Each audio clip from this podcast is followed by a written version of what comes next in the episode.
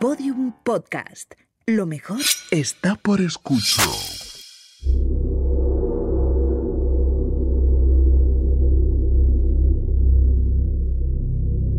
El terror.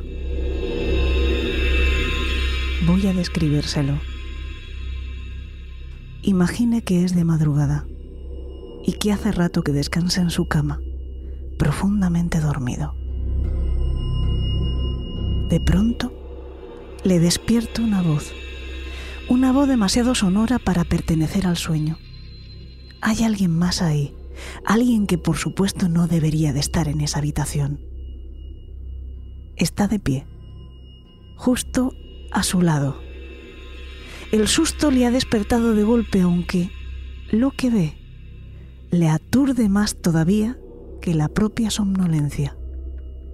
Esa persona le está apuntando con una escopeta del calibre 22 y va disfrazada.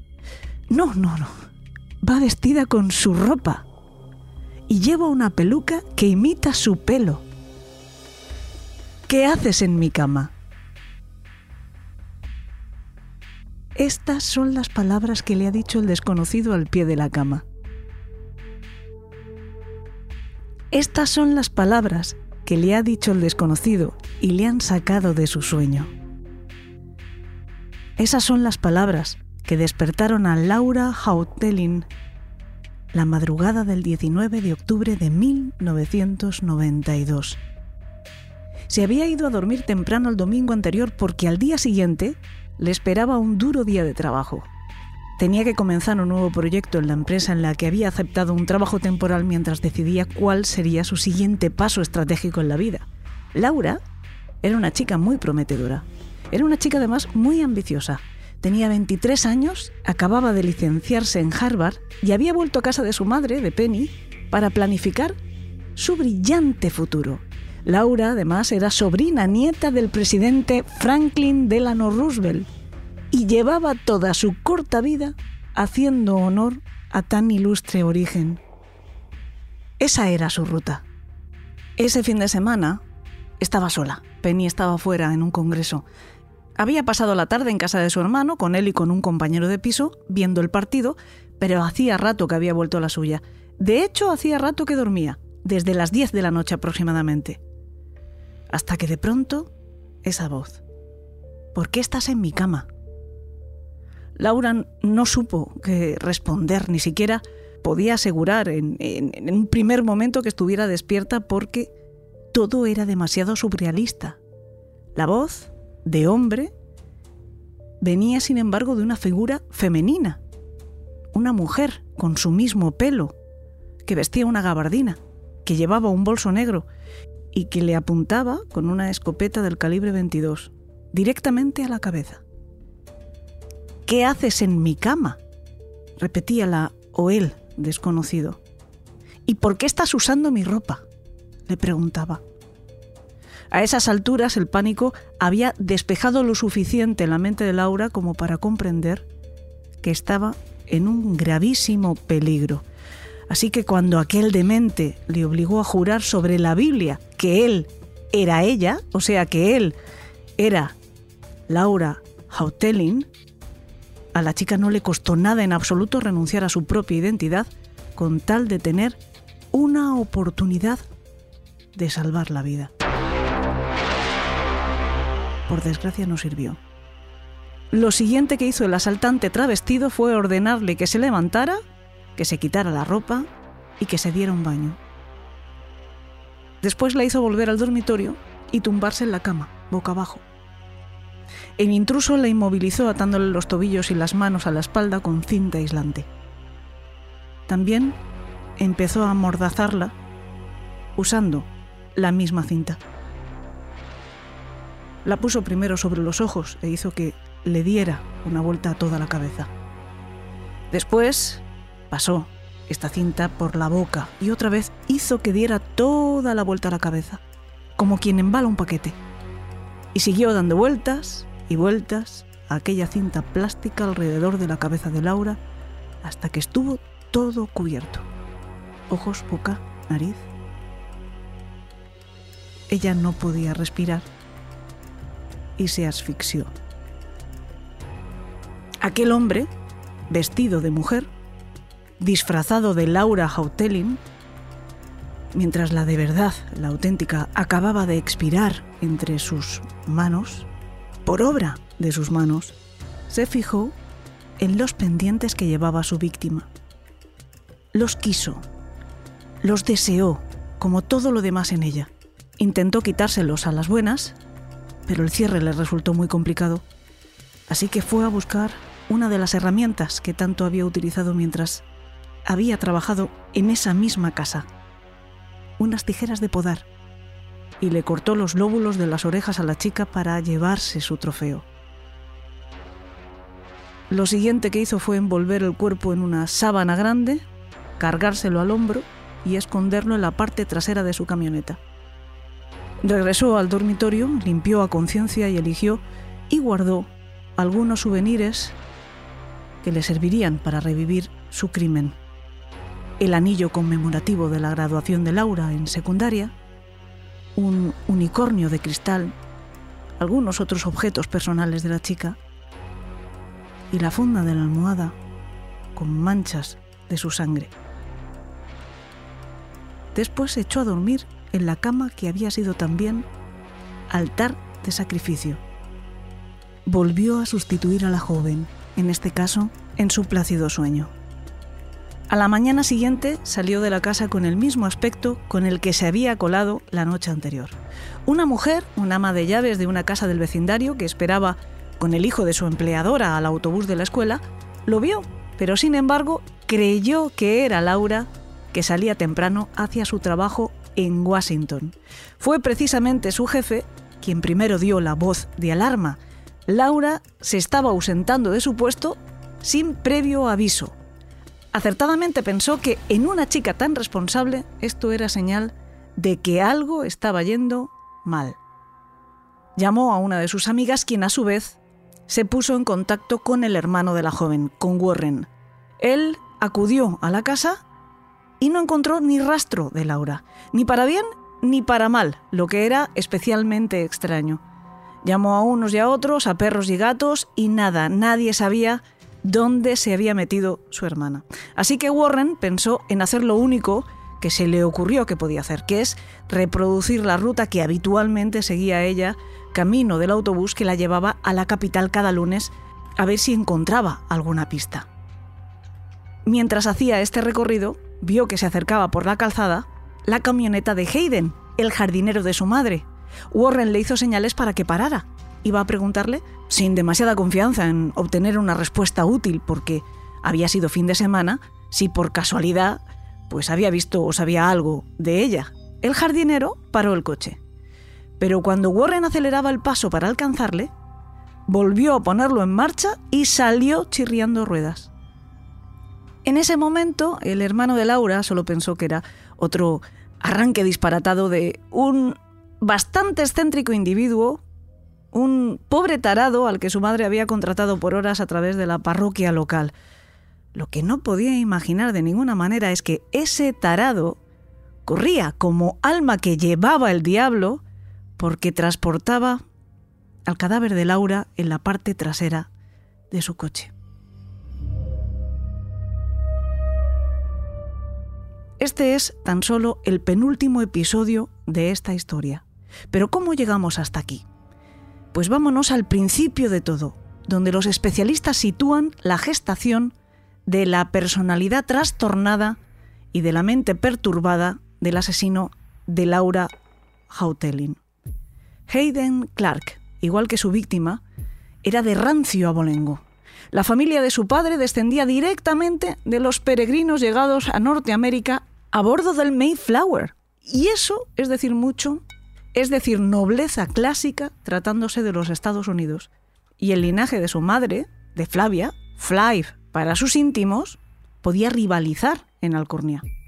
Sus abuelos eran ricos y sus padres eran de clase media alta. El padre de Hayden se llamaba como él. Era veterano de varias contiendas, como todos los varones de su familia. De hecho, después de casarse y de tener a su primer hijo, en octubre de 1950, el hermano mayor de Hayden, Bradfield, tuvo que servir en Corea. También era extraordinariamente inteligente, aplicado y ambicioso. En 1951, después de nacer él, de nacer Hayden, su segundo hijo, presentó su tesis doctoral en química y ya para entonces tenía un máster en administración de empresas. Esa ambición tan encendida en su padre hizo que vivieran como nómadas prácticamente toda su infancia, mudándose hasta dos veces al año para que el cabeza de familia pudiera cambiar de empleo, siempre insatisfecho con el trabajo que tenía en cada momento, siempre sintiéndose engañado por sus empleadores. El lugar donde más tiempo se quedaron fue en uno llamado Warren Township, relativamente cerca de la ciudad de Nueva York. Después del nacimiento del primer hijo de Brad, que fue varón, como ya les he dicho, tanto Hayden padre como su esposa, Fly, esperaban una niña, es decir, Hayden hijo tendría que haber sido una niña, pero fue un segundo varón. Esto no impidió que le vistieran como una muñeca hasta que tuvo edad suficiente para iniciar la escuela primaria. Además, le llamaban Kristen, que era el nombre que habían elegido para él en el caso de que hubiera sido una niña. Cuatro años más tarde, en 1955, nació el tercer hermano, al que pusieron Geoffrey, y en 1959 por fin nació la niña, a la que no llamaron Kristen, ya veremos por qué, el nombre seguía reservado, sino Allison. Flife, además de traer a estos niños al mundo, iba poco a poco perdiendo el control de todos ellos y además sumiéndose en un alcoholismo secreto. Decía que le hacía falta para conciliar el sueño.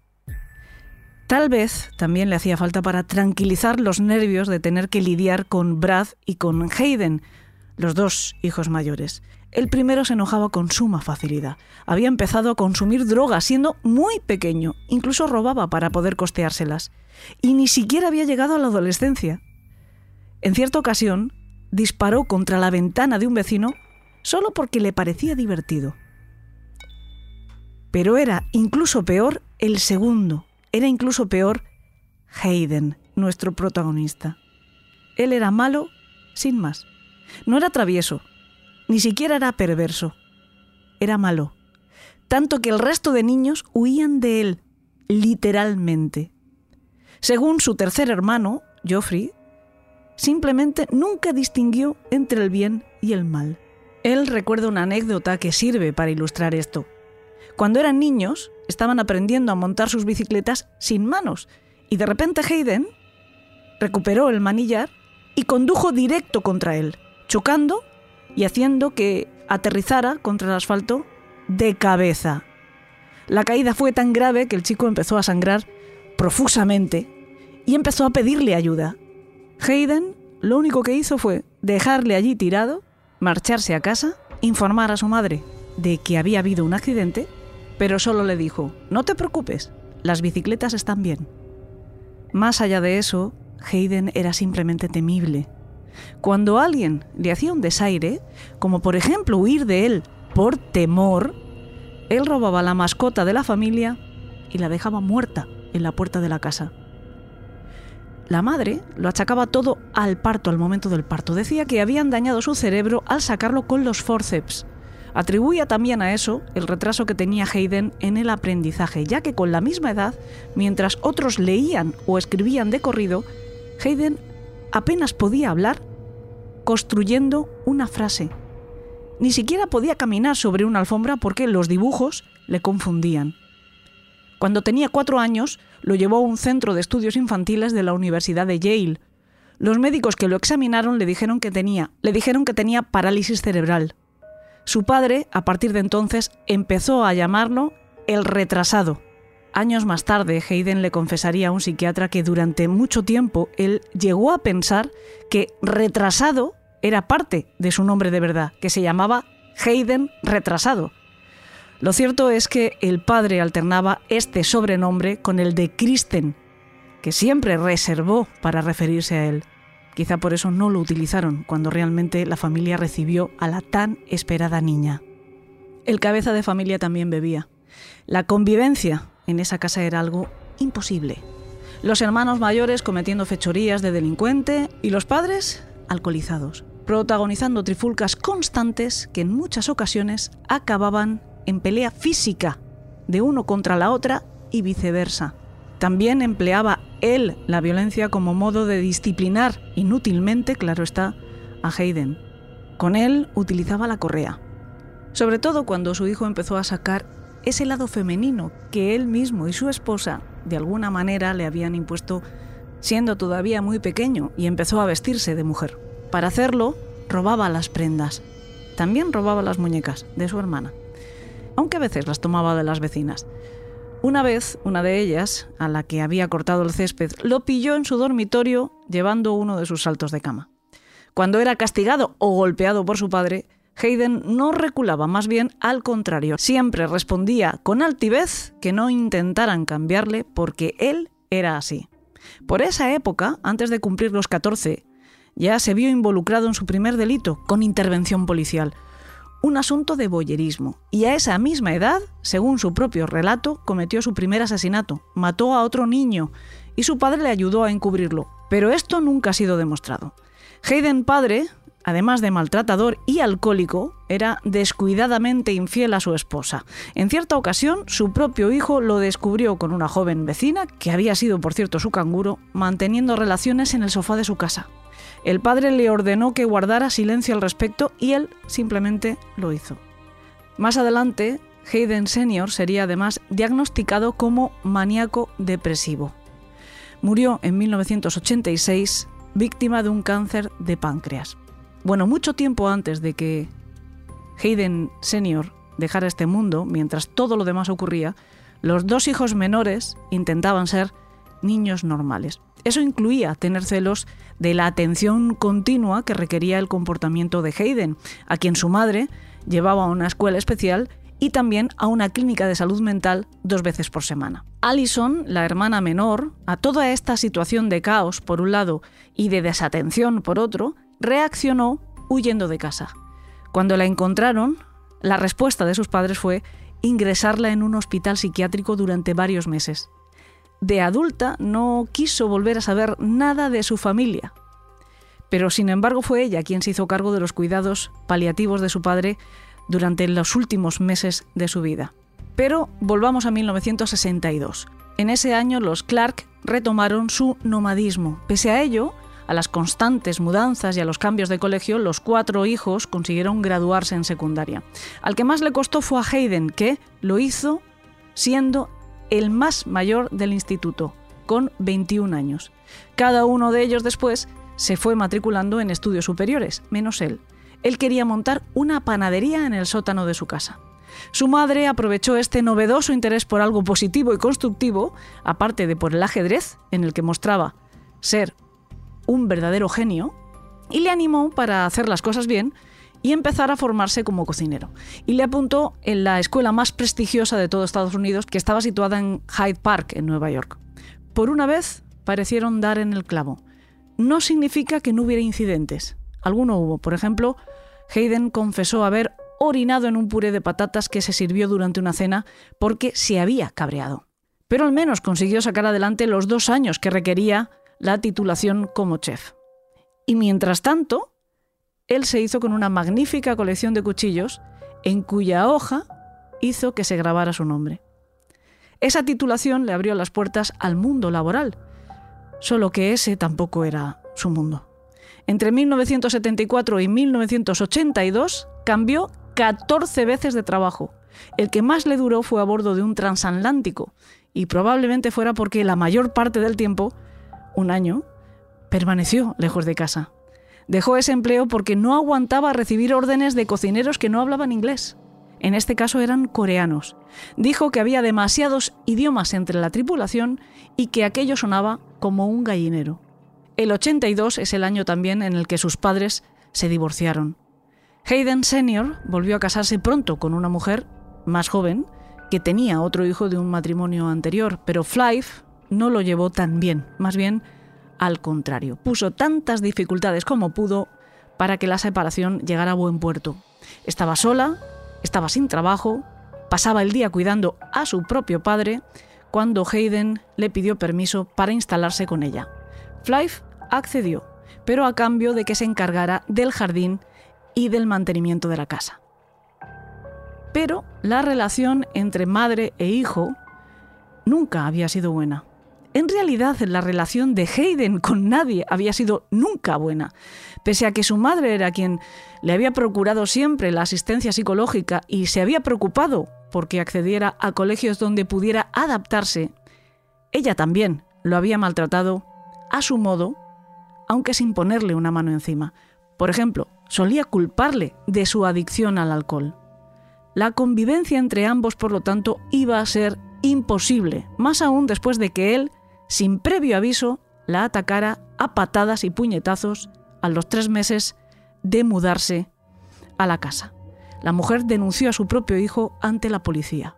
Poco después de eso, Flife le compró su parte de una finca familiar heredada en Rhode Island a su hermano se trasladó allí, donde empezó a vivir como siempre había querido, alquilando propiedades, regentando una tienda de recuerdos para turistas y haciendo de guía por los parques naturales de la isla, y se desentendió tanto como pudo del resto de la familia. Hayden, por su parte, se alistó en la Armada, un mes antes de cumplir los 30 años, la edad máxima para entrar en el ejército de los Estados Unidos. Pese a su historial psiquiátrico y pese a su historial policial, no encontró ni un solo pero no le pusieron ni una sola objeción. Su primer destino fueron las cocinas de un portaaviones nuclear. Durante los primeros meses todo pareció ir bien. Esta también es una constante en su vida. Todo parece ir bien, pero solo al principio. Las cartas que recibían su madre y su hermano llegaban desde puertos de África y de Asia, que formaban parte de los destinos de la embarcación y contenían básicamente descripciones de lugares que parecían muy exóticos, pero pronto empezaron a traer también las quejas de sus compañeros de tripulación. Desde el momento en el que descubrieron la afición de Hayden por llevar ropa interior de mujer debajo del uniforme, le hicieron la vida imposible. Le golpeaban, incluso le encerraron varias horas en uno de los frigoríficos de carne. Al final tuvo que ser trasladado a otra nave muy similar, curiosamente llamada Theodore Roosevelt. Allí la cosa se puso peor. Recibió tal paliza que tuvo que ser hospitalizado. Volvieron a cambiarlo de destino, en este caso a un buque no nuclear. Pero el acoso de sus compañeros no cejaba. Fue evaluado por psiquiatras del ejército que certificaron que había sufrido un brote psicótico a bordo. Estuvo debajo un tiempo durante el cual protagonizó un nuevo incidente. En un ataque de ira destrozó la tienda de un aeropuerto. Cuando fue interrogado dijo no recordar absolutamente nada. Por fin, un gabinete médico firmó su baja definitiva en junio de 1985 con un diagnóstico de esquizofrenia, paranoia, manía persecutoria y delirios de grandeza. Quedó con una incapacidad del 30% y una pequeña pensión. De vuelta en la vida civil, se fue a buscar la acogida de su hermano menor, Geoff, que vivía con su familia en Maryland. A mediados de 1985 se instaló en el sótano de su casa. Pronto encontró trabajo como cocinero en el Chevy Chase County Club, pero a los dos meses fue detenido por la policía por robar panties y sujetadores en una tienda. Y sin embargo, con todo lo que estaba ocurriendo en esa familia, aquello era lo de menos, créanme. Esta familia es como un circo de tres pistas. Nosotros hoy estamos mirando la pista central, donde evoluciona toda la impactante actuación de nuestro protagonista, Hayden Clark.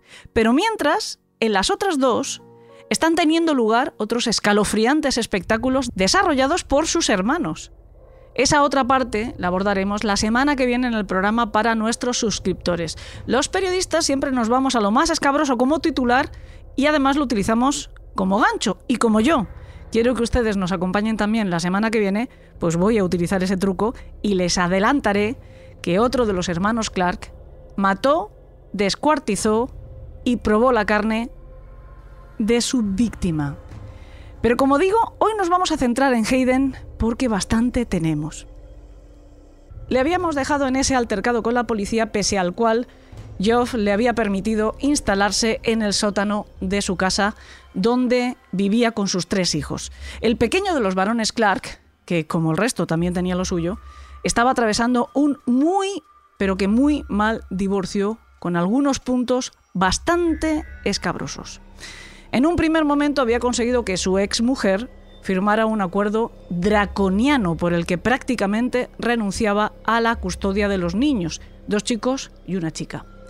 Es cierto que Marcia, su exmujer, nunca dejó de luchar y que durante años hubo múltiples denuncias por los malos tratos que Joff dispensaba a los hijos, a quienes, por ejemplo, llegaba a dejar solos durante horas, siendo todavía muy pequeños, para irse a casa de un vecino a jugar videojuegos. También consumía marihuana de forma recreativa cada día, incluso cuando estaban a su cargo, dejaba a la vista pornografía, en fin, toda esta negligencia, que estaba avalada por numerosos testigos, sumado a las consecuencias que esta crianza irregular estaba generando en el carácter de los niños, valió para que finalmente se diera la vuelta a las tornas y la custodia pasara a la madre, y a Geoff le correspondiera ver a los niños solo los fines de semana y la mitad de las vacaciones. La lucha no quedó ahí porque más adelante, cuando los niños alcanzaron la adolescencia, esas consecuencias de las que les hablo se convirtieron en trastornos psicológicos graves que requirieron intervención médica, incluso internamiento en hospitales, pero esa también es otra historia que vamos a tener que dejar aparte. Sirva la mención para darnos cuenta del grado de desequilibrio que tenían los hermanos Clark y la capacidad de contagio que tiene un trastorno familiar cuando se somete a una persona desde niño a según qué situaciones. Mientras pasaba todo esto, ocurrió también la llegada de Hayden. Geoff le alquiló la habitación del sótano por 450 dólares al mes y le dio además derecho a usar la nevera. El precio era en realidad abusivo, pero Hayden tenía un nuevo trabajo, más de 40.000 dólares ahorrados de sus empleos anteriores, de su paso por el ejército, y una pequeña pensión. A su hermano le venía muy bien ese dinero para poder pagar la pensión que el juez le había impuesto por sus hijos. Además, Hayden podía echarle una mano con los niños. De acuerdo con Geoff, mentalmente era como un crío de 10 años, podía estar horas jugando con ellos. No siempre de la forma más adecuada, es cierto, porque por ejemplo les enseñó a cazar conejos con una carabina, a desollarlos, a destriparlos y a cocinarlos para comérselos, en el mismo jardín de la casa. A veces se ponía agresivo, pero no con sus propios sobrinos. Parece que lo pagaba con otros niños del vecindario, como cuando él mismo era pequeño. En cierta ocasión, uno de los hijos de Geoff le dio una patada en los testículos, que lo dejó tirado en el suelo. Cuando se recuperó, no tomó represalias contra él, sino que lo hizo contra una niña ajena que pasaba por allí, a la que derribó e inmovilizó contra el suelo. Ya entrado 1986, Hayden le prestó a Geoff algo más de 11.000 dólares para que liquidara el pago de una casa. Establecieron que se lo devolvería en pequeñas cantidades mensuales y un último pago mayor al cabo de tres años. Sin embargo, Geoff cumplió los dos primeros meses y dejó de atender la deuda a partir de ahí. Pero le subió el alquiler a su hermano, contradictoriamente, para poder afrontar los pagos que nunca hizo. Hayden demandó a Geoff que poco después, en mayo, le pedía que se fuera de su casa. La razón que aludió no fue esa, sino que se había masturbado delante de sus hijos, además de que se iba a volver a casar y que a su prometida no le caía bien. Para mayor afrenta, unos días antes, había ido a recoger a su sobrina Elisa al colegio. La niña estaba jugando en ese momento y no quería marcharse, así que mintió fingiendo que no sabía quién era aquel tipo. Hayden tuvo que ir a buscar a su hermano para que le presentara la monitora de la escuela. Y lo hizo diciendo que era el tío retrasado de Elisa. Esto, oír aquella palabra en esa situación provocada por su sobrina, ese odioso término con el que se refería a él su padre, despertó un viejo rencor y se juró a sí mismo tomarse la revancha. Para final de mes, Hayden ya tenía un nuevo lugar donde quedarse otra habitación a unos pocos kilómetros. Volvía a casa de su hermano el sábado 31 de mayo para coger las últimas cosas que le quedaban allí. No había nadie. Geoff, con su novia y con los chicos, habían ido al campo de fútbol. Elisa, contra la que Hayden estaba planeando su venganza, estaba en casa de una amiga. y mientras él sacaba cajas y las metía en su camioneta, apareció por la puerta otra pequeña, una amiga de su sobrina, Michelle Dor, la hija del vecino, de unos seis años.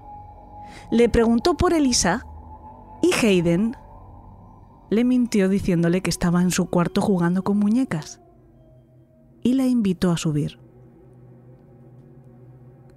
Después fue a su furgoneta por un cuchillo de 30 centímetros y siguió el mismo camino que había recorrido Michelle, escaleras arriba. La sorprendió cayéndole encima tan rápido que la niña no pudo gritar. Trató de violar el cadáver, pero no le fue posible. Volvió a su camioneta a por el petate del ejército, algunos trapos y algunas bolsas de plástico. Primero, metió el cuerpo en una de esas bolsas de plástico y después en el macuto. Era tan pequeña que cupo sin ninguna dificultad. Después afrontó la limpieza como había hecho en las cubiertas de los barcos en los que había servido. Recogió en las bolsas todo lo que tuviera sangre y salió de allí. Cuando horas más tarde se denunció la desaparición de la niña, su padre, sin darse cuenta, le dio la coartada perfecta a Hayden. Carl, el padre de Michelle, igual que Joff, había tenido un muy mal divorcio de la madre de la pequeña y había utilizado a su propia hija como arma arrojadiza contra su ex mujer.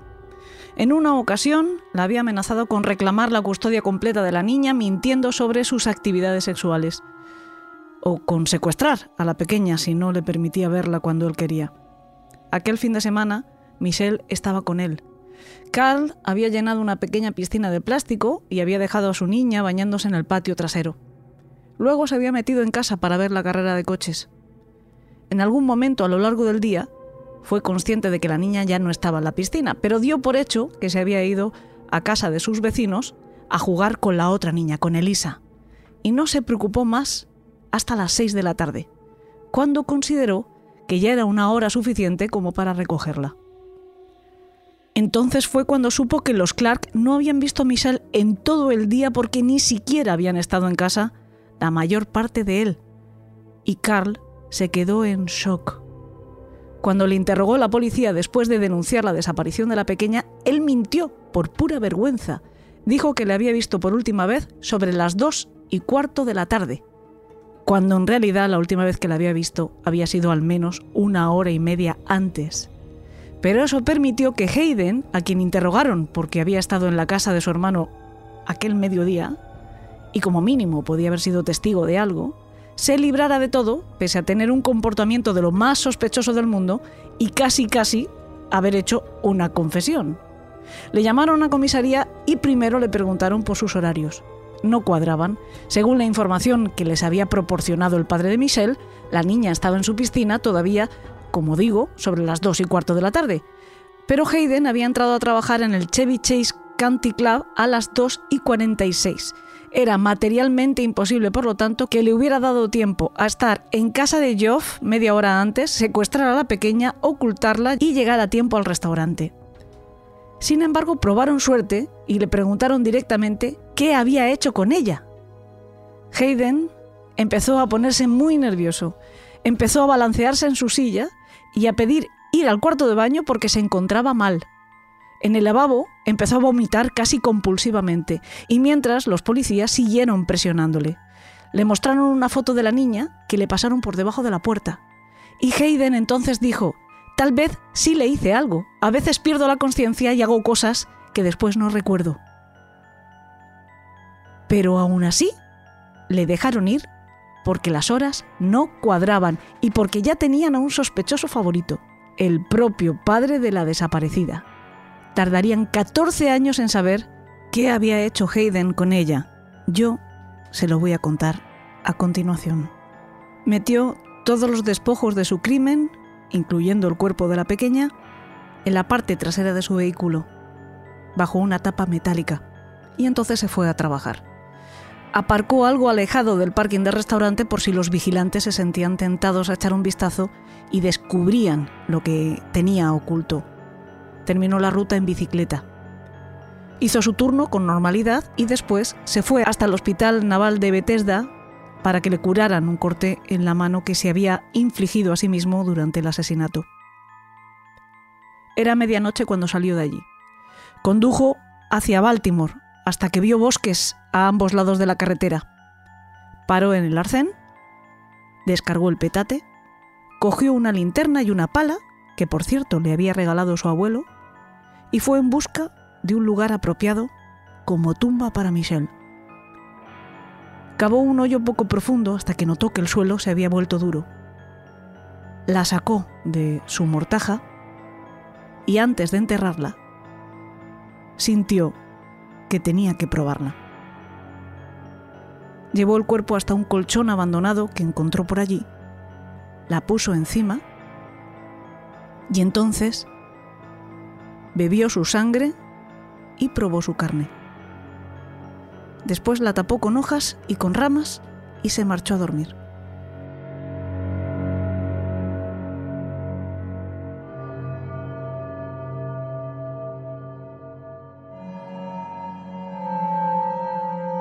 Durante los siguientes 14 años, la vida de Hayden siguió con completa normalidad. Normalidad para él, desde luego no para quienes le rodeaban, sobre todo si le cabreaban, algo que era muy fácil de conseguir. En septiembre de 1988 se fue a vivir de nuevo con su madre. Un par de meses después, ella le pilló robándole algunas cosas y le increpó. La respuesta de su hijo fue darle una paliza y después montarse en su camioneta para intentar atropellarla. Su madre volvió a denunciar el incidente ante la policía y un juez condenó a Hayden a un año de libertad condicional. No pisó la cárcel. Después de eso, Fly le escribió una carta donde le decía que iba a fingir que estaba muerto hasta que consiguiera ayuda de los veteranos, pero que recordara siempre que ella y su padre le habían amado. Hoy por hoy, Hayden o Kristen Bluffin, su alter ego desde que está en la cárcel, a la que acusa de haber sido la asesina de Michael y de Laura, él sigue diciendo que es inocente, dice que la responsabilidad de que él o ella sea así, de que él o ella haya hecho todo lo que ha hecho, es de su madre. La odia porque considera que es quien le ha hecho ser como es. Poco después de este ataque a Flife, fue detenido por conducir con exceso de velocidad en Rhode Island. La policía además encontró debajo del asiento del conductor una pistola Astra de fabricación, por cierto, española del calibre 38, herencia también de su abuelo que a su vez la había conseguido de Pancho Villa, no sé, una curiosidad. Al tomarle los datos comprobaron que había un cargo por destrucción de la propiedad del que había salido también bien parado recientemente con otra sentencia suspendida. Fue unos meses antes, cuando había tenido una habitación alquilada en Bethesda. El arrendatario le pidió que se fuera porque parecía, textualmente, un loco y un malvado. Y en venganza, Hayden dejó esta propiedad infestada de pescados podridos, la alfombra del salón manchada con tinte negro y sobre la puerta de la casa una lata con más de 10 litros de aceite preparados para caerle encima a cualquiera que abriera la puerta. Además, robó algunas propiedades sin importancia, una aspiradora y algunos libros de la casa y mató a los dos gatos de la familia y los dejó frente a las puertas de entrada. Después de ser desalojado de tantos sitios, después de ser rechazado por todos sus familiares, Hayden se acostumbró a vivir en campamentos improvisados en el bosque. También hizo lo que su madre esperaba en varias ocasiones. Recurrió a los hospitales de veteranos para conseguirse ayuda, pero después de estar unos días ingresado y de seguir un tratamiento con antipsicóticos, se marchaba voluntariamente y regresaba al bosque. En febrero de 1989, la policía le volvió a detener. Se había denunciado que hacía algún tiempo estaban desapareciendo abrigos y bolsos de las feligresas de las iglesias locales. Dieron con él por pura casualidad. Había parado su coche para arreglar alguna cosa cuando una patrulla paró junto a él para ofrecerse a ayudarle. Hayden se puso inmediatamente y sospechosamente muy nervioso y empezó a intentar tapar algo que había en el asiento delantero. Un agente le ordenó que se apartase para ver qué tenía allí y lo que encontró fueron las prendas sustraídas. Hayden se excusó diciendo que todo aquello era suyo porque él era una mujer. Además, encontraron otra arma ilegal. En esta ocasión sí tuvo que afrontar una pena de cárcel, pero solo de 45 días, antes de pagar la fianza. Después de hacerlo, algunos de los cargos se retiraron a cambio de una declaración de culpabilidad. Y los que quedaron pendientes supusieron una sentencia de entre tres meses y dos años que nuevamente no cumplió porque quedó en libertad condicional. Todo porque la jueza consideró que estaba haciendo frente a sus problemas mentales. De hecho, su abogado de oficio le escribió una carta para que llevara siempre encima y la mostrase en caso de ser arrestado de nuevo. La nota decía, a cualquier oficial de policía, quiero la ayuda de mi abogado Donald P. Salzman y quiero que mi abogado esté presente antes de responder cualquier pregunta sobre mi caso o cualquier otro asunto. No deseo hablar con nadie sobre ningún cargo penal pendiente contra mí o cualquier otra persona, o cualquier investigación criminal independientemente de si soy yo el investigado. No quiero estar en ninguna rueda de reconocimiento ni dar ninguna muestra de escritura a mano o dar sangre, pelo, orina o cualquier otra muestra a menos que mi abogado esté presente. La dirección y el número de teléfono de mi abogado son Donald P. Salzman, la dirección y el número de teléfono, bla bla bla bla bla. Penny Hautelin, la madre de Laura, conoció a Hayden unos pocos años más tarde, en 1992, a través de la parroquia local donde había una organización que ayudaba a los sin techo como él. Le contrató a tiempo parcial como jardinero pensando que de esa forma estaba ayudando a una persona desfavorecida. Penny, que era psicoterapeuta, era amable, era caritativa y confió pronto en Hayden. Él se sintió tratado con cariño y con respeto por primera vez en mucho tiempo, quizá en toda su vida. La reaparición de Laura en su casa ese verano, al acabar sus estudios, en la mente delirante de Hayden, hizo que todo eso peligrase. Dicho de otra forma, pensó que Laura iba a quitarle la atención de Penny. Y por eso tramó venganza. Y por eso la suplantó. Y por eso finalmente la mató. Ese otoño Penny planeaba acudir a una convención. Sería entre el 17 y el 21 de octubre. En cuanto lo supo, Hayden se proveyó de todo lo que creyó que podía necesitar. Compró la cinta aislante que por último sería el arma homicida en una ferretería local y pagó con un cheque en cuyo dorso escribió Laura. Lo que pasó aquella noche ya lo saben. Hayden salió a las 8 de la mañana de casa de Laura. Su cuerpo ya estaba en la camioneta desde la madrugada anterior. Condujo hasta el parking de una iglesia cercana y durmió unas cuantas horas junto al cadáver. En el momento en que se cruzó con Warren, con el hermano de Laura, y aceleró el vehículo, estaba volviendo a la casa para robar más souvenirs, pero se asustó. Decidió intentar deshacerse del cadáver en cuanto oscureciese. Condujo por la Interestatal 270 hasta el otro lado de la carretera donde estaba su último campamento. Trató de llevar el cuerpo tan lejos como pudo, pero a los seis metros del arcén lo dejó caer, porque pesaba demasiado. Cavó como pudo una tumba poco profunda, metió a Laura adentro y la tapó con tierra y con hojas. Después se llevó los objetos que habían pertenecido a la chica y la sábana con la que había envuelto su cuerpo hasta un almacén que tenía alquilado por un año en Rhode Island, menos la funda de la almohada, la que estaba manchada con sangre. Esa la conservó consigo para revivir su crimen cada noche. Pero en cuanto se hubo denunciado la desaparición de Laura y la policía hubo recabado información sobre el entorno de la chica, su nombre, Hayden Clark, les había aparecido y les resultaba penosamente familiar en relación a otro caso de desaparición sin resolver hacía 14 años, el de la niña Michelle Dorr. Quisieron hablar con él inmediatamente. Hayden se vio obligado a deshacerse de mala manera de su último, más preciado tesoro, la funda de almohada, relicario de su asesinato, antes, por supuesto, de acudir a comisaría a hablar con la policía. La tiró en un bosque cercano al aparcamiento de la iglesia donde él solía dejar su coche. Allí la encontró unos días más tarde un perro policía. En la tela había una sola huella dactilar. Era suya. Cuando le interrogaron, ante la pregunta ¿qué has hecho con Laura? Igual que hizo 14 años antes, cuando le preguntaron ¿qué has hecho con Michelle? Hayden respondió lo mismo que entonces. No me acuerdo. Con pruebas suficientes, pero en ausencia del cuerpo, Hayden fue acusado y procesado por asesinato en segundo grado. Llegó a un acuerdo de culpabilidad y asumió una sentencia de 30 años de prisión. Unos días después, condujo a la policía hasta el cadáver de Laura. Habían pasado ocho meses. Para entonces, el clima y los animales habían hecho que sus extremidades inferiores y sus muñecas hubieran salido a la superficie. Estando en prisión, se jactó ante sus compañeros de haber cometido muchos otros asesinatos, entre ellos el de Michel Dor.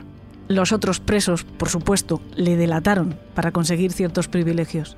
En 1999 fue juzgado otras dos veces. La primera por robo al arrendatario al que también destrozó la casa, por lo que tuvo que asumir otros 10 años extra. Y la segunda por acabar con la vida de la pequeña Michelle, por el que le impusieron otros 30 años. El resto de muertes en las que se autoinculpó nunca pudieron ser probadas. Hablaremos también de alguno de esos casos en el programa de la semana que viene porque pese a que haya salido indemne, hay algunos indicios de que Hayden Clark podría tratarse de un asesino en serie bastante prolífico y efectivo, además de una de las mentes más complejas de cuantas pueblan las enciclopedias del crimen. Hoy, para tratar de entenderla, pero con toda la distancia que tenemos que poner al hablar de un individuo al que solo conocemos a través de las crónicas, contamos de nuevo con uno de los mejores especialistas en psicología criminal de nuestro país, un verdadero manhunter, el único psicólogo que ha tenido la posibilidad de entrevistar a más de un centenar de asesinos múltiples en persona en cárceles españolas y que tenemos el enorme orgullo de que sea miembro de la banda del País de los Horrores. Juan Ramón Pereira. ¿Cómo estás?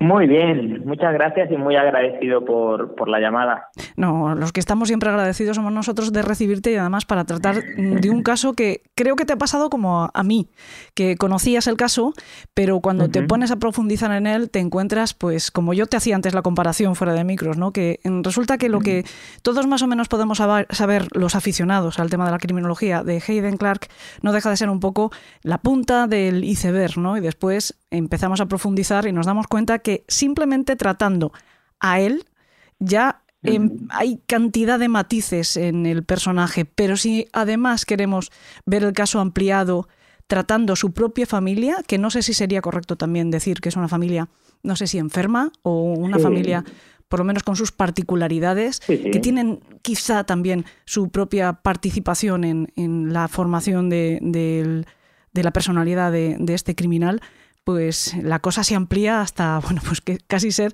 inabarcable al menos en un solo programa. De hecho, por eso nosotros lo vamos a tratar en dos.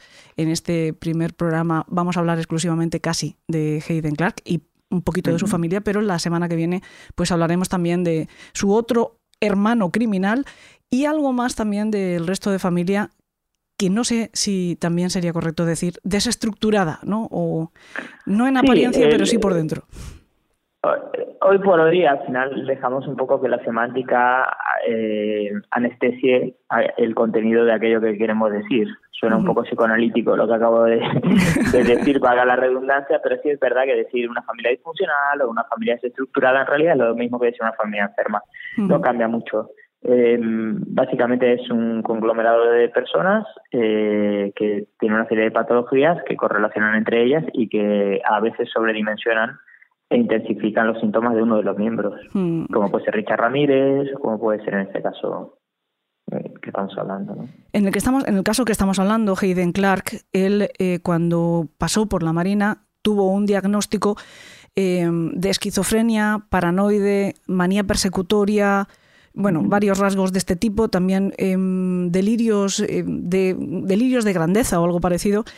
Yo no sé si en algún otro momento él ha sido evaluado por psiquiatras, si este mm, diagnóstico ha sido confirmado, si su comportamiento, hasta donde tú lo has podido estudiar, confirma este diagnóstico.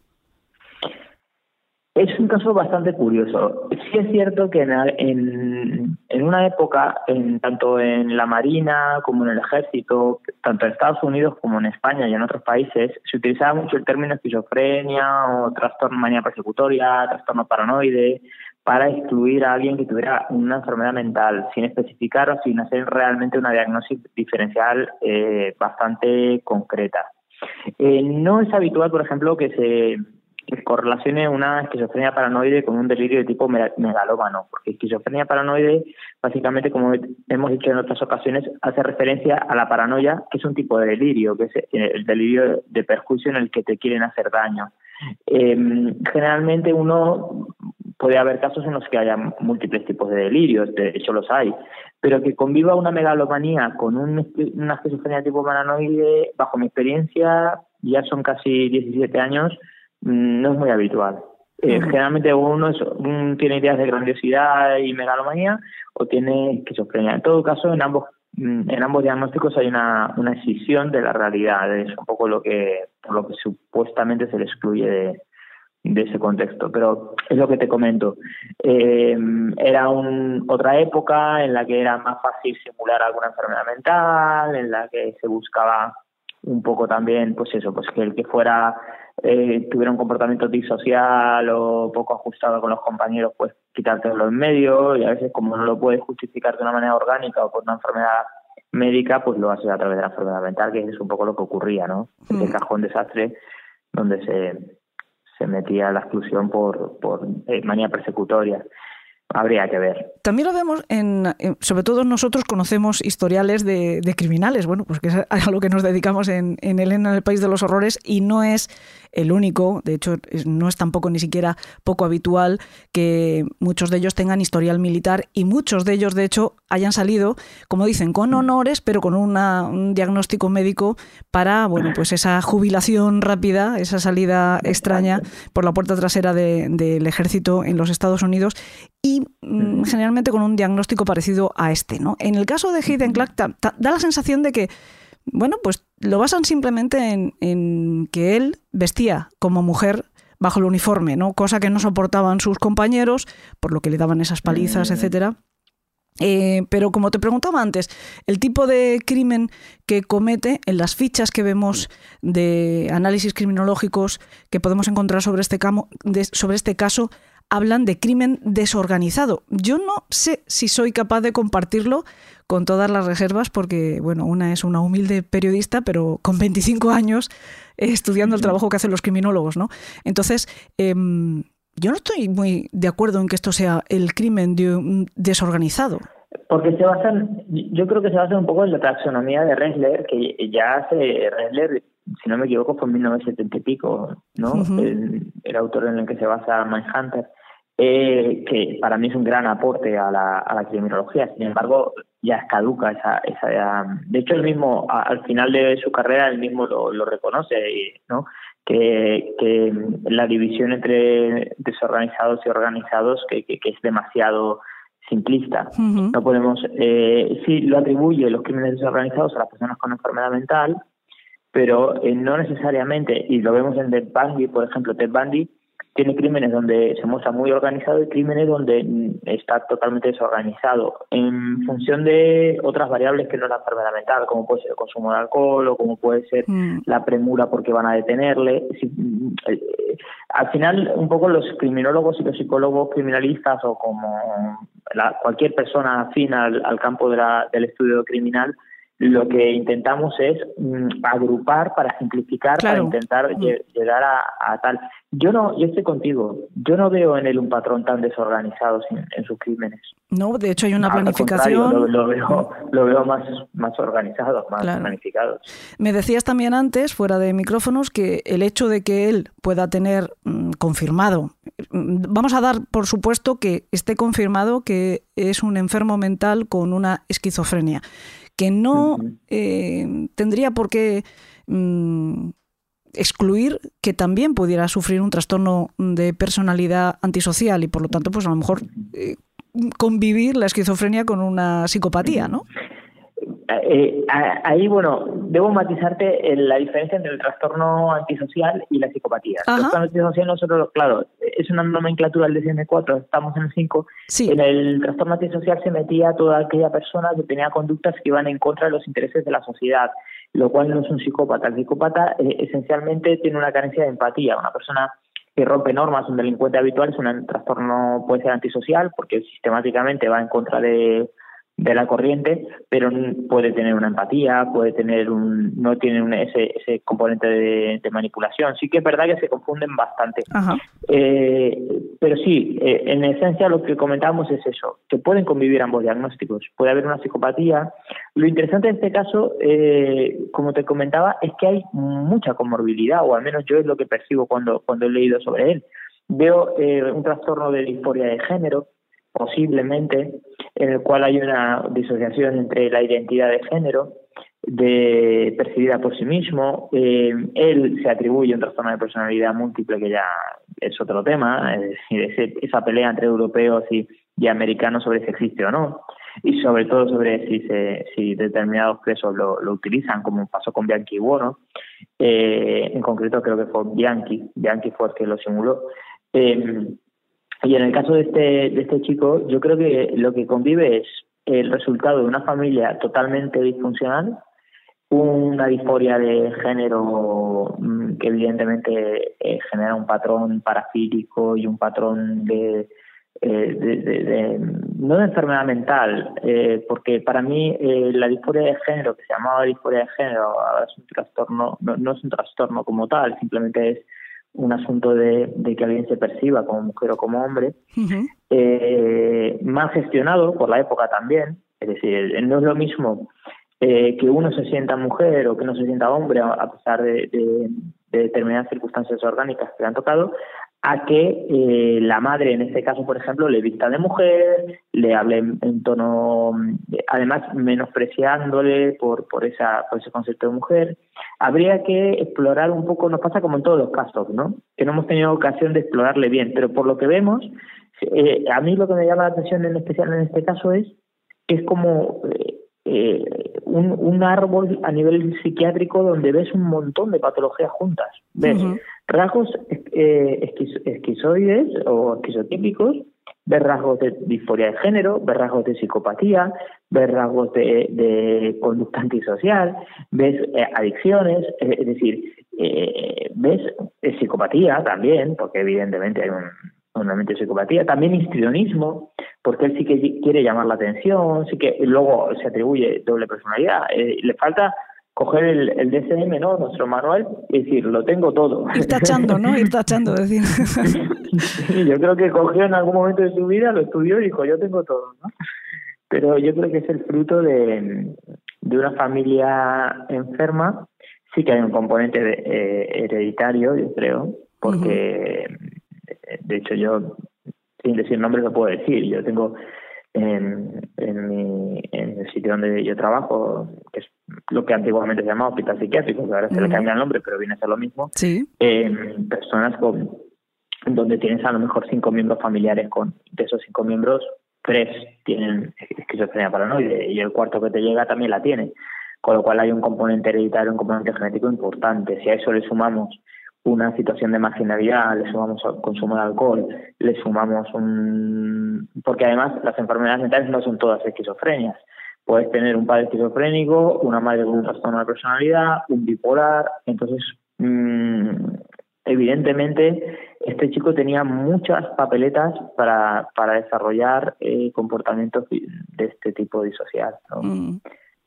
Hombre, estamos viendo que en, el caso de, de, Hayden Clark, el padre, ellos vienen de una familia eh, lo más alejado del mundo, de una familia marginal, todo lo contrario, abuelos ricos, padres en muy buena situación, con armas suficientes como para eh, fortalecer económicamente a la familia, el padre, de hecho, este nomadismo al que somete a la familia por intentar mejorar continuamente las condiciones económicas porque es un inconformismo también parece algo casi patológico. Eh, ambos mm, padres alcohólicos de distinto comportamiento. No sé si también hay distinto tipo de alcohólico, pero la madre mm, como viviendo muy de cara a la galería, continuamente escondiendo los problemas familiares, aparentando ser una familia perfecta eh, sin embargo, siendo una mujer maltratada, que al final de su vida es como que vive en la pura negación, ¿no? De hecho, al problema eh, al problema, al crimen terrorífico que comete su hijo mayor, del que hablaremos, insisto, una vez más la semana que viene, pero yo ya he dado los titulares, es un crimen en el que se incluye, entre otras cosas, descuartizamiento y canibalismo. Ella lo llama ese problemilla en California que es como si los, si los periodistas, yo hacía antes la broma de que el periodista va a lo más escabroso para el titular, ella lo minimiza al máximo, ¿no? Eh, y el padre, sin embargo, eh, es todo lo contrario, es el, el, que los somete continuamente, pero vemos también en el hermano menor este comportamiento de sometimiento a los hijos. La única que parece que se, que se libre un poco es la hermana pequeña, que de hecho, en cuanto puede, se aleja lo máximo de la familia y en alguna ocasión hay declaraciones de ella que dice que ella nunca tuvo una familia, ¿no? Eh, pero mirando desde el principio la vida de Hayden, siendo muy pequeño ya se reporta comportamientos en los que no vemos empatía. Mm, comportamientos además de extrema crueldad, comportamientos que se habla también cuando, cuando hablamos de asesinos en serie de, maltrato animal. En, en, su caso no hay maltrato animal, hay mm, mm, asesinato si se puede utilizar esa expresión, de las mascotas de los vecinos cuando quería vengarse de otros niños. Niños que lo huían, pues mm, esa familia, si tenía mascota, mm, más vale que la protegiera bien, porque normalmente Hayden iba a pagarla con ellos. No siempre lo pagaba con lo más débil. De hecho, al final, el primero de los asesinatos de, Hayden Clark fue un poco lo mismo. Fue vengarse de su sobrina pequeña asesinando a su amiguita, a su vecina amiga, ¿no? No es obviamente eh, el mismo caso, es mucho más terrible, ¿no? Pero también es asesinar a alguien a quien tú amas, ¿no? Que es quizá más cruel que si te lo hacen pagar a ti directamente, ¿no? Eh, esto lo vemos desde muy pequeño, o sea que ahí ya también hay un, un algo que no funciona, ¿no? Sí, sí, lo que pasa es que esa, esa crueldad con los animales y, y esa carencia de empatía y en general algunos comportamientos de, este autor eh, mm, no son exclusivos del psicópata. Em, yo lo clasificaría, y como siempre hago mi, mi, diagnóstico totalmente diferido sí, sí, sí, claro. de los documentos que tenemos, y no me he sentado con él, por desgracia, para evaluarle, pero eh, mm, a mí me encuadra más dentro de un trastorno de personalidad mixto, donde hay rasgos de todo tipo, desde el narcisismo hasta la psicopatía. Lo que pasa es que van muy unidos eh, y generalmente pues un paranoide pues tiene unos puntos de agresividad interesantes, un trastorno de personalidad paranoide, no, no es que se ponen paranoides, tiene unos puntos de, de, de, de hostilidad y de agresividad altos el, el histriónico, el narcisista, es decir, concluye todo un poco. A veces nos empeñamos en llamar psicópata ¿no? y meter en el cajón desastre, pues eso, al psicópata prototípico que mata animales, que tortura, al sádico, digamos. En este caso, el autor vemos rasgos de, de, de, revanchismo, de hacer daño a alguien que le provoca una gran afrenta, pero eso también lo vemos en un borderline, en un límite que no que la madre encaja más en ese trastorno. Es decir, el borderline puede llegar a ser muy poco empático, puede llegar a pensar que su criterio es el que prepondera totalmente sobre los demás y que los demás están completamente equivocados y, y su impulsividad es muy alta y puede llegar a tener conductas de de, violencia muy intensa. Entonces, en este caso, yo lo englobaría más en un trastorno de personalidad mixto, donde no creo que haya una disociación con la realidad. Sinceramente, yo no creo en, la teoría que él mismo se atribuye de las personalidades múltiples y demás.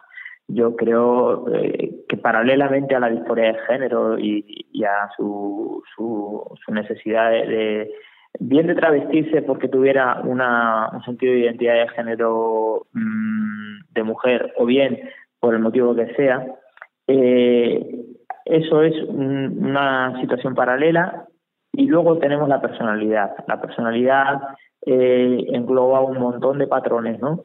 El matar animales mm, a los mm, compañeros, claro, es que es también da miedo, porque claro, nosotros necesitamos pensar que todo aquel que mata animales y que es un poco empático y que es, un psicópata, y que psicópatas hay pocos. Y mm. además es un discurso que yo he dicho mucho.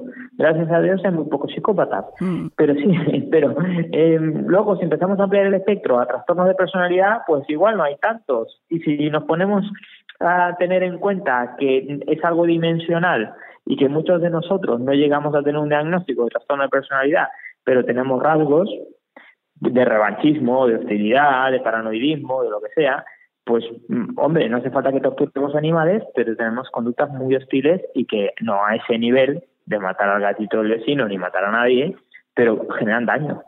Entonces, la salud mental y más eh, actualmente ha ido avanzando para enfocarse en eso, en que las personas realmente no nos hagamos daño eh, lo mínimo posible, es decir, que seamos lo más empáticos y solidarios posible, ya no en matar al perro del vecino, que eso se da por hecho, sino en, en, recuperar algunos componentes de humanidad que se han ido perdiendo. ¿no? En el caso de este sujeto, yo le veo más un perfil de trastorno mixto de personalidad, con mm. componentes narcisistas, con componentes y luego, aparte, paralelamente, le veo un trastorno de disforia de género y luego un, una tendencia clara a la simulación.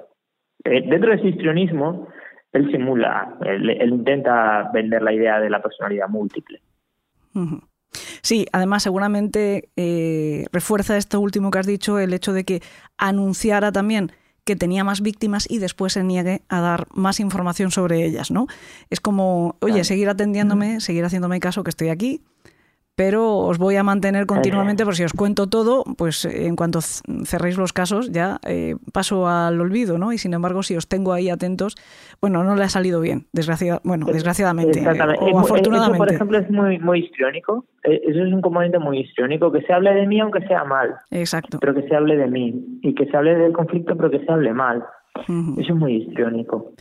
Bueno, sabes que te digo que es lo que más me gusta a mí de que vengas, es precisamente que nos abras eh, el armario, que nos abras eh, la ventana a poder contemplar todas las opciones que hay, porque es verdad que generalmente acabamos llamando a todo el mundo psicópata, a todo el mundo que hace el mal, automáticamente le metemos en, le ponemos la etiqueta y se acabó. Y sin embargo, pues bueno, pues de repente nos abres esa ventana que da un poco de miedo, pero también nos ayuda, yo creo que a entender eh, lo que nos gusta explorar aquí, que es el, el lado más em, opaco del ser humano.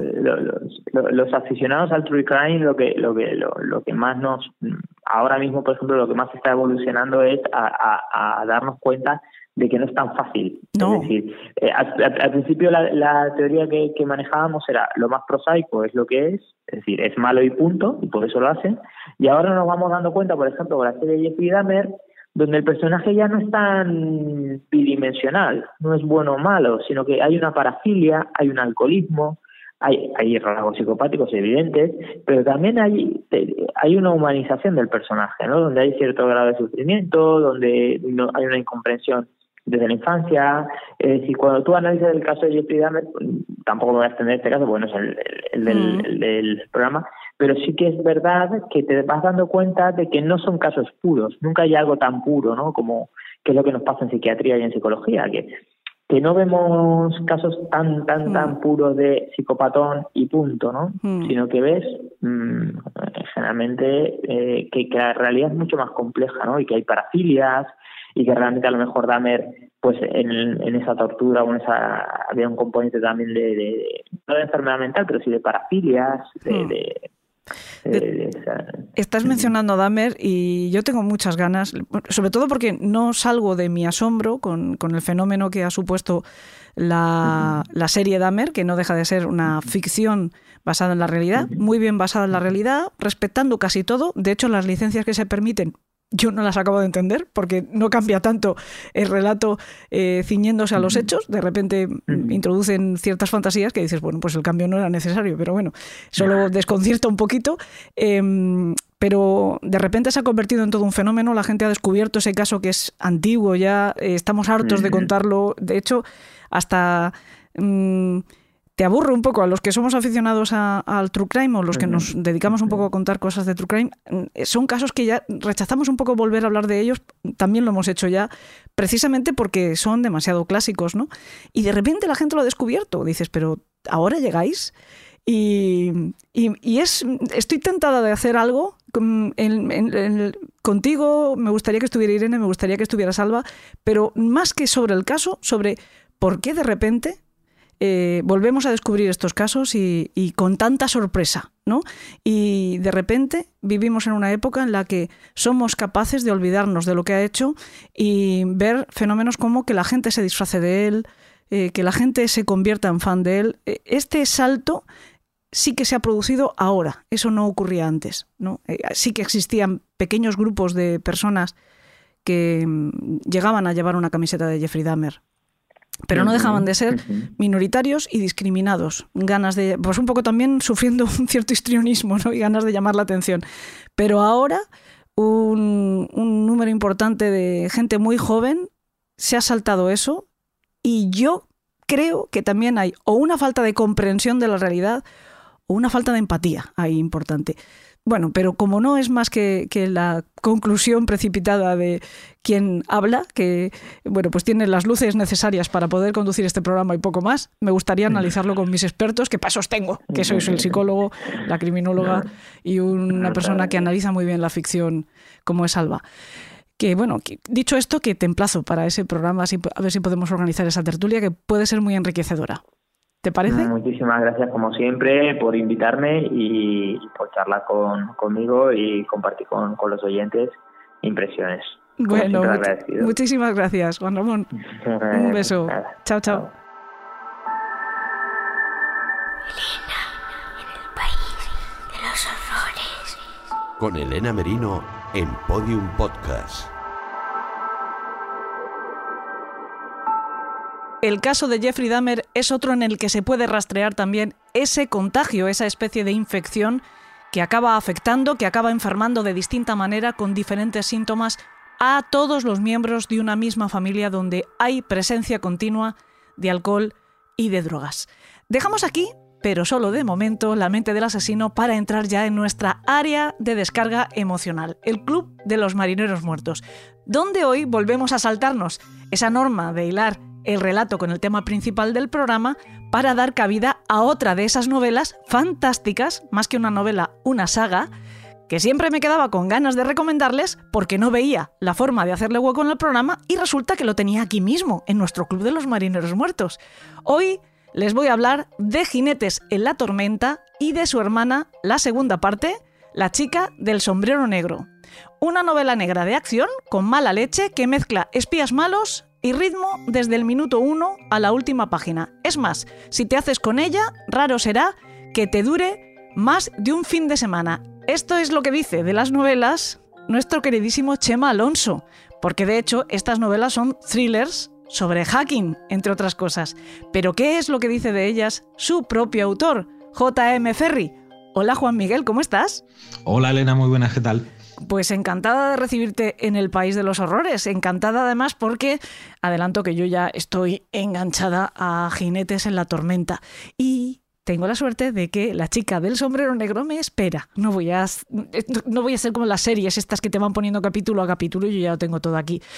Eso sí, tengo entendido que van a ser tres. Correcto, sí. o sea que sí me va a tocar esperar. bueno, cuéntanos un poquito cómo, ¿Cómo es esto del hacking? ¿Cómo es esto de novela negra que has dejado con los pelos de punta debajo del gorro al propio Chema Alonso? Bueno, pues, eh, pues muy sencillo. A mí me gusta mucho la novela, eh, la novela negra clásica, especialmente el Hardboil de los años 30. El señor Chandler es mi, mi favorito con su Philip Marlowe. Entonces yo llevaba una idea de, llevaba idea de escribir una novela, pero de esto que, es un propósito que tienes en la vida, ¿no? Igual que lo de plantar el árbol. Pues, eh, bueno, yo ese concepto del hard boil quería adaptarlo, la idea que me surgió fue adaptarlo al siglo XXI, cambiando un poco esos bajos fondos que habían en, los años 30 por, eh, por la Deep Web, ¿vale? Que podríamos considerarlo los bajos fondos o la darknet en los bajos fondos de hoy en día. Y sobre todo para los que no estamos en el, en el mundo de la tecnología, pues es un mundo que nos, que nos resulta muy misterioso y, y, muy atractivo. Entonces yo empecé un poco a investigar por ahí, estuve escuchando algunos programas de, de Elena al País de los Horrores. Mira tú, esto es que me suena a mí de algo, me, viene, me viene a la cabeza algo. Sí, sí, sí. Y bueno, ahí fui documentando poquito a poco la novela, de un par de ideas que surgieron, de ver documentales, de ir investigando un poquito. Y bueno, yo tenía la novela empezada. Ajá. Pero llegó la, la famosa pandemia, mm, yo me dedico a temas de, de comercio internacional y en aquel momento mm, estaba muy centrado en el turismo. O sea que imagínate, ¿no? La, parálisis profesional fue tal, ¿no? Yo dejé de viajar totalmente, pues nadie podía viajar. Claro. Y además todo mi, mi, mi segmento profesional se vino abajo, Claro. pero se vino a cero. Sí, sí.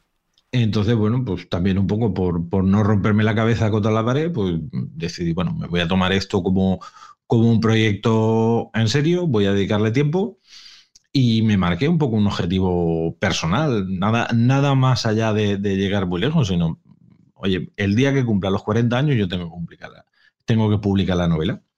Y así lo hice.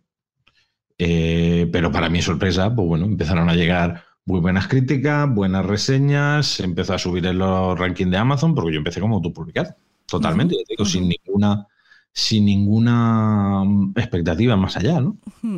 Eh, luego las, algunas librerías con las que colaboraba, pero básicamente que lo dejé para, dejé el libro para que lo compraran los familiares, los amigos, ¿no? Eh, pues empezaron a reponer el libro, eh, a la gente le gustó mucho, me empezaron a parar por la calle, que yo alucinaba, y bueno, ya el, el- el tope fue pues el día que, que- que Chema Alonso me pone un mensaje que, que sí, que le había gustado la novela, pero yo se la había mandado, ¿vale? Ajá. Mm, como había utilizado mucho material suyo para documentarlo, pues oye, yo al final, a mí en mi casa me enseñaron que es de bien nacido ser agradecido, ¿no? Entonces, pues le envié un ejemplar, igual que le entregué un ejemplar a un policía nacional, eh, que me estuvo echando una mano. Y bueno, pues yo pensaba que, que la novela iba a estar, no sé, ahí cazando una mesa.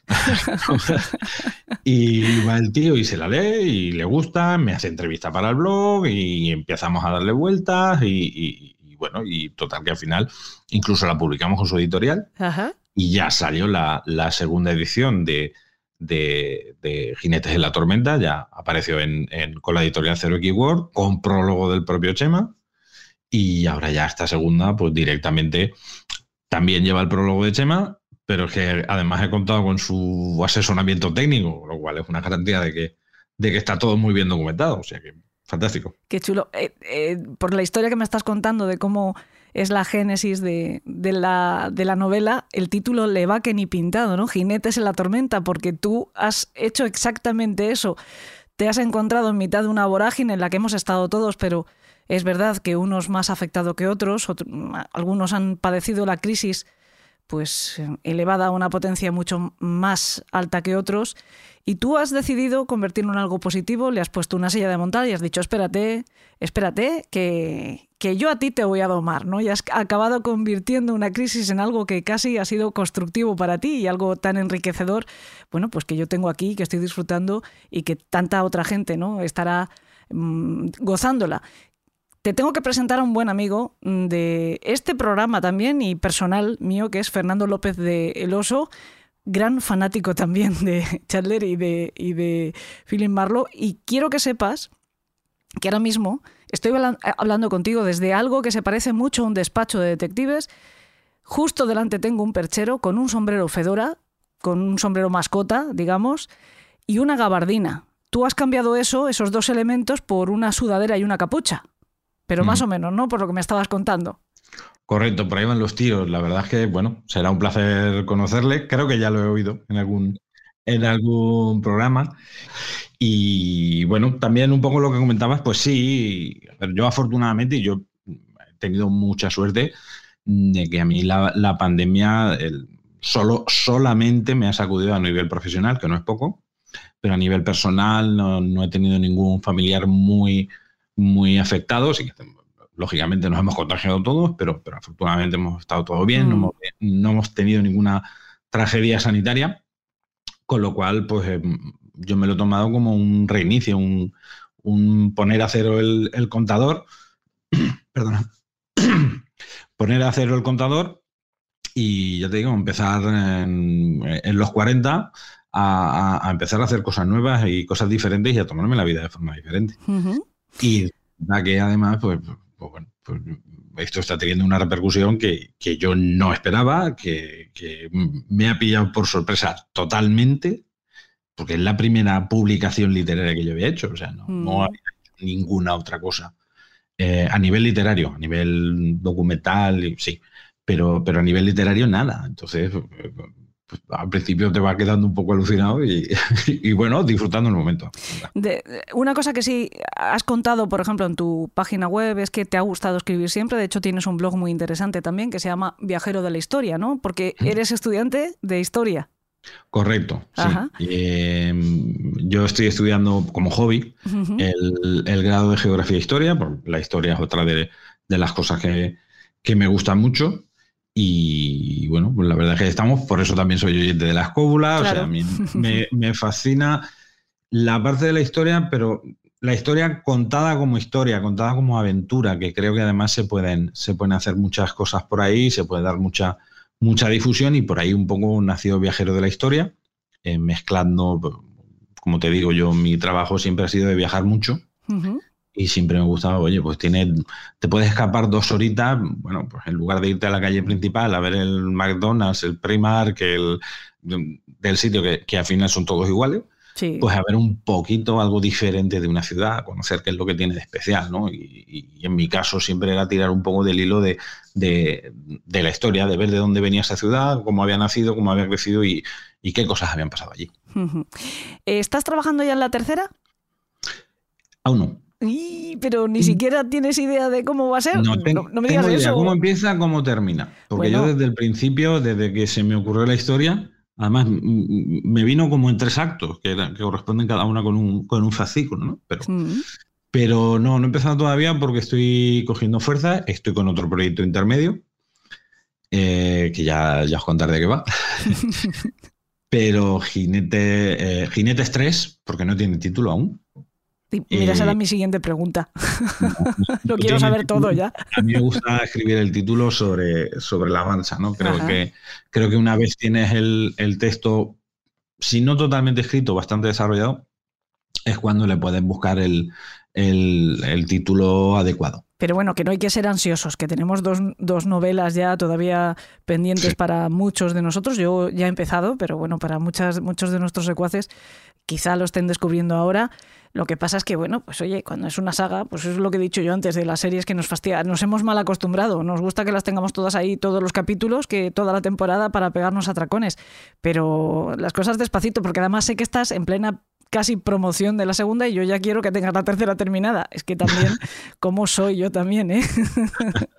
no, Bueno, no, a ver, vamos a ir yo- despacio. Yo estoy encantado de que me pasen cosas como esta. O sea, de, de- de que haya gente que, que- que te diga o te mande un mensaje por redes sociales o No, no, yo, yo me quejo mucho de eso. Oye, no. y la tercera, la tercera, a ver, por un lado sí que te genera, perdona, un poco de, de- de- de ansiedad, pero por otro lado dices, bueno, se ve que no están tan mal, ¿no? Como No, para que la gente quiera seguir. Fíjate que yo me quejo de eso y estoy cayendo yo en lo mismo. No puede ser. Las cosas tienen que. eh, se hacen a fuego lento. Si es que hay que recuperar esa costumbre de tener un poquito de paciencia. Pero al final, oye, pues no nos ponen a doble velocidad para. Si el programa dura hora y media, mm, que les dé tiempo a escucharlo en tres cuartos de hora y, y ponerse a hacer otra sí. cosa y cosas así. No, no. eh, Piano, piano, que no hay tanta prisa. Y más si estás diciendo que, que además tienes un proyecto entre medias, que Sí. no pasa nada. Y además así también te da tiempo a escribirnos algún relatito a nosotros. Que por cierto, hoy vamos a escuchar un relato tuyo, que es un regalito que viene incluido también en Jinetes de la Tormenta. Cosa que a mí me encanta al final de, de esta novela. Y no sé, porque todavía no he echado un vistazo a La chica del sombrero negro, pero al final de Jinetes de la Tormenta nos encontramos esta, este pequeño regalito, este pequeño trocito de, de historia que a mí personalmente me ha gustado mucho. Te voy a decir que de hecho, igual te sorprende, pero hasta me he emocionado. Me he emocionado, no sé si se notará, porque al final eh, le he puesto yo voz, mm, porque es una historia que tiene bastante tensión, pero es que tiene mucho sentido. Entonces, no Mm. sé, al final hasta te conmueve un poquito. Vale, ¿Quieres, gracias. ¿Quieres presentarla tú? Sí, a ver, eh, te cuento, este relato, este relato es, y si me permite la palabra, es una putada que me hizo Chema. Porque a mí me cuesta menos escribir una novela que un relato. Hay gente que le ocurre al revés, pero en mi caso eh, al, al relato le doy muchísimas vueltas porque un relato cuenta hasta cada coma, ¿no? Donde, Claro. dónde la ubicas. Entonces, Chema me hizo una, una entrevista para su blog, para El lado del mal, y como última pregunta me lanzó un reto.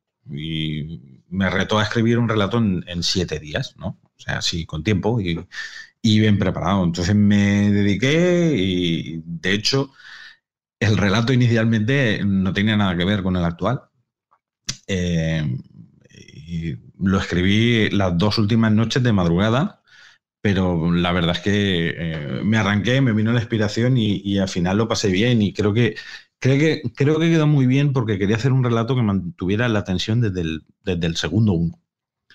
Y creo que en ese sentido se consiguió y, bueno, aunque mis novelas tiran más hacia el thriller que hacia el noir puro, pero sí que siempre me gusta deslizar eh, una de las claves de la, de la, novela negra, que es siempre una, una crítica social, un, deslizar algo ahí sin, sin, ser moralizante, pero sí que intentar que te haga pensar un poquito. ¿vale? No, no de forma, no no se trata de decirte lo que tienes que pensar, pero sí que, que te quedes pensando un ratito. Y creo que el, relato quedó muy bien.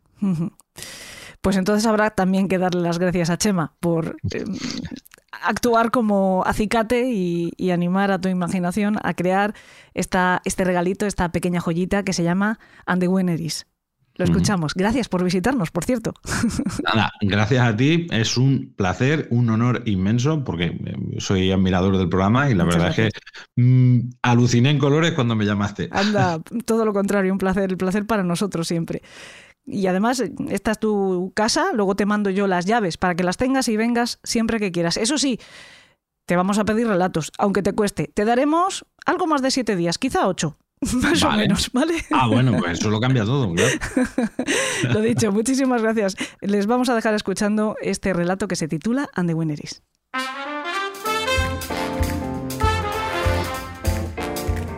La noche de los premios cinematográficos es uno de los eventos más esperados por actores, directores, guionistas y advenedizos deseosos de hacerse un hueco en el mundo de la farándula. Rostros perfectos y cuerpos esculturales se pavonean ante las cámaras exhibiendo espléndidos ropajes y exclusivas joyas. Los mortales hacen cola durante horas para verlos pasar, disfrutar de un efímero instante junto a las estrellas, sentirse parte del espectáculo. Otros observan las evoluciones de las celebrities frente a la pantalla sin pestañear. Ana es una de tantos. Ana es una niña de 15 años cuyos sueños todavía no se han roto. Es una excelente estudiante, la mejor de su clase. Sueña con ir a la universidad y graduarse en medicina. Su padre, sentado junto a ella, sabe que lo merece, que puede ser una gran cirujana. No hay madre. No desde hace dos años. Él siente que sigue haciéndolo tan mal como el primer día en que la familia se convirtió en monoparental. Sus dos trabajos apenas dan para llegar a fin de mes. Así que ahorrar dinero para la universidad de Ana es una misión imposible. Se mire por donde se mire. Ella ni siquiera ha leído la carta que les notifica el inminente desahucio. Pero esta noche, con un poco de suerte, todo puede cambiar.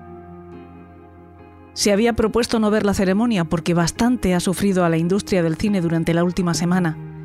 Él ha sido uno de los montadores del escenario y ha padecido los desvaríos de una extraña especie de morsa ataviada con auriculares y micrófono, una suerte de faraón arengando a los esclavos que le construyen la pirámide. Por suerte para él, en un descuido del capataz, ha podido deslizar una pequeña cajita bajo el escenario. Está seguro de que nadie le ha visto. Mañana la recogerá durante las operaciones de desmontaje.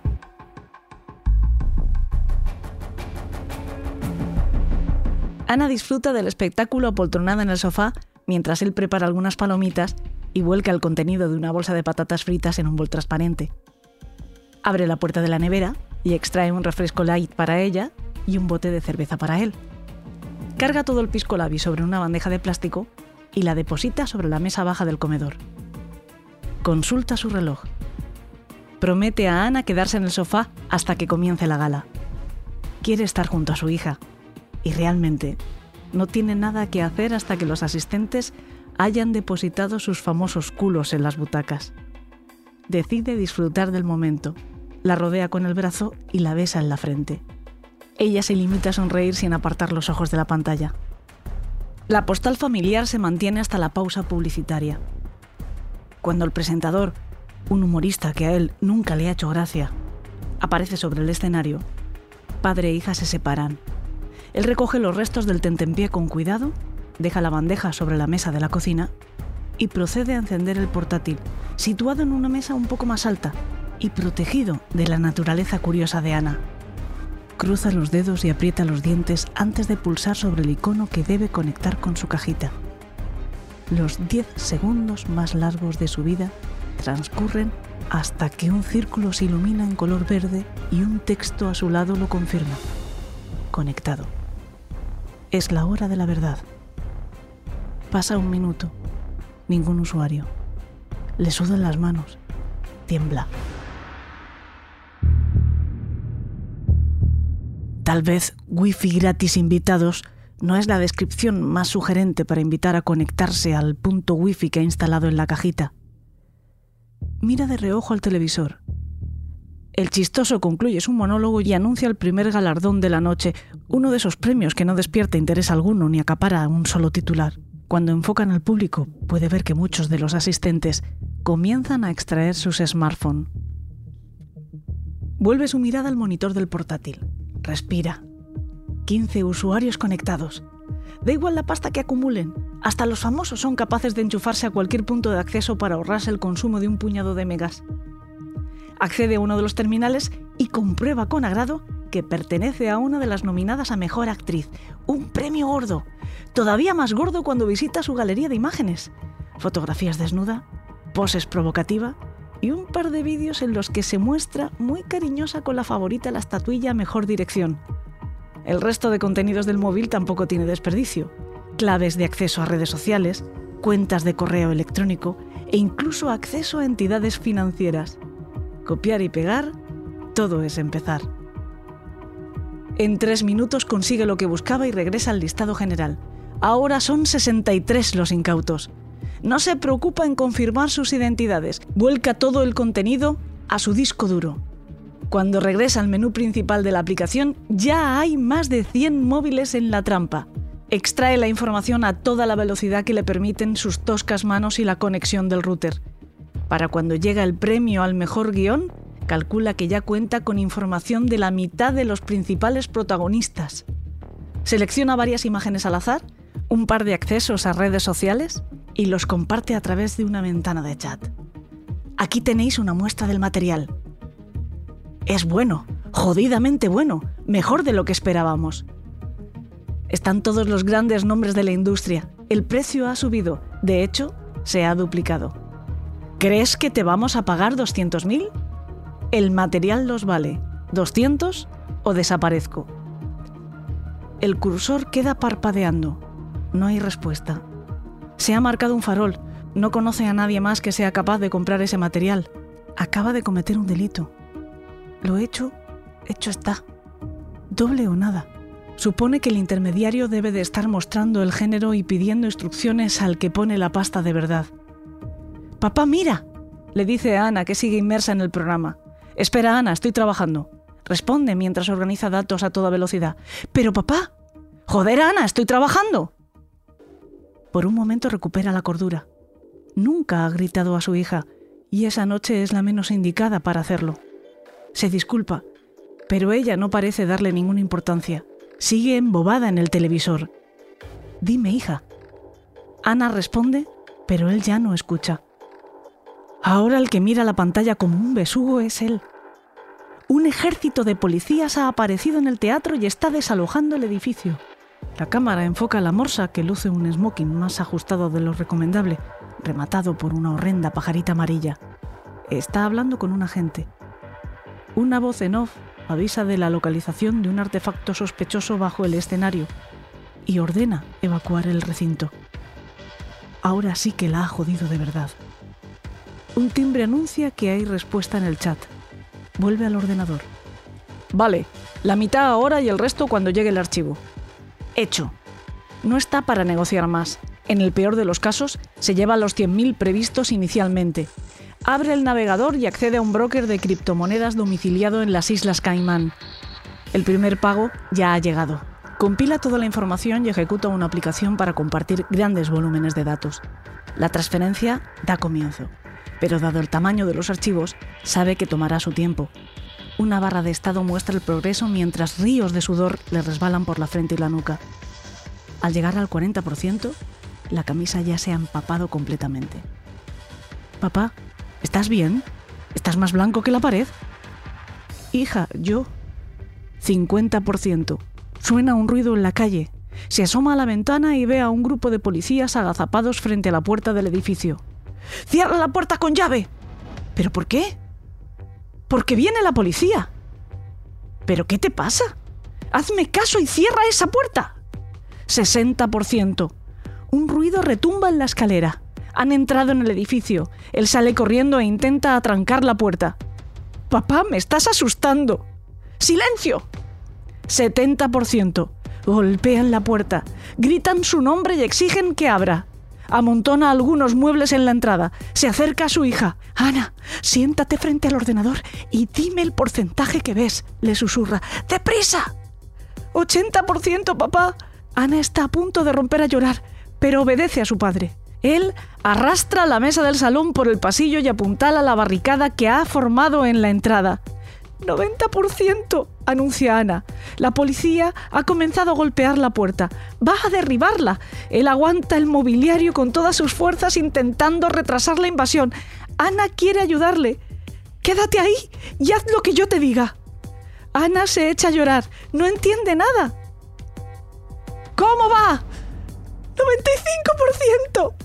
Apenas puede oírla. La policía acaba de reventar la cerradura. Los agentes entran en el apartamento y comienzan a apartar los obstáculos. Él a duras penas puede presentar resistencia. ¿Cuánto, Ana? Ya está, papá. 100%. Ahora actualiza la pantalla que hay en el navegador. ¿Cuánto hay? ¿100.000? No, no. Se acaba de actualizar. ¡Hay! ¡200.000 euros, papá! ¡Ciérralo todo y apaga el ordenador inmediatamente! Le fallan las fuerzas. Cinco policías son muchos para él. En menos de diez segundos lo reducen y lo esposan. Él sonríe mientras mira a su hija. Será una gran cirujana.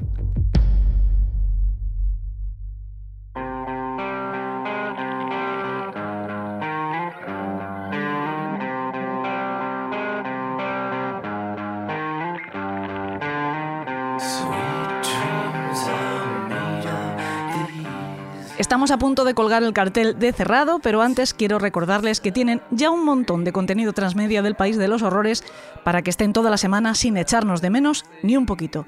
Tienen nuestro contenido para mecenas, ya saben que lo tienen en iVoox y en Apple Podcast, es decir, en iTunes, con especiales, con las series spin-off de Dalia Negra o Deep Web, entre otras. Tienen también Los Asesinos del País de los Horrores en la plataforma Podimo. Tienen el videopodcast elemental que está en cualquier aplicación de Movistar Plus desde cualquier dispositivo. Y sobre esto, hay algo por lo que debo pedirles disculpas. Anunciamos que Elemental ya se podía ver, como acabo de decir, en todas las aplicaciones de Movistar Plus desde cualquier dispositivo y también que estaba en la plataforma Movistar Plus Lite. Algunos de ustedes nos escribieron a través de nuestras redes sociales para decirnos que no nos encontraban en esa plataforma, incluso que se habían dado de alta solo para vernos y que se habían llevado el chasco de no encontrarnos disponibles. Obviamente, desde el primer momento nosotros trasladamos esta incidencia a quien correspondía, pero por alguna razón, pues las cosas de Palacio van despacio, tardó más de lo que nos gustaría en responder y nos dijo que no había ningún problema. Y resulta que sí, que sí lo había. Por fin parece que después de tener que dar más vueltas de las deseadas, el problema se ha resuelto. O eso esperamos. Si no es así, por favor, vuelvan a informarnos. Quiero asimismo darles las gracias por hacerlo. Bueno, primero quiero darles las gracias por querernos tanto como para contratar otro servicio solo por seguir nuestro trabajo. Sepan que nosotros no somos comisionados, solo somos proveedores, pero que es muy, muy gratificante contar con esa fidelidad, de verdad. Y también muchísimas gracias, como digo, por contarnos lo que estaba sucediendo para darnos la oportunidad de presionar un poquito para que se arregle. Solo pues tienen que tener algo de paciencia con nosotros porque solucionarlo no está en nuestras manos directas por más prisa que nos demos.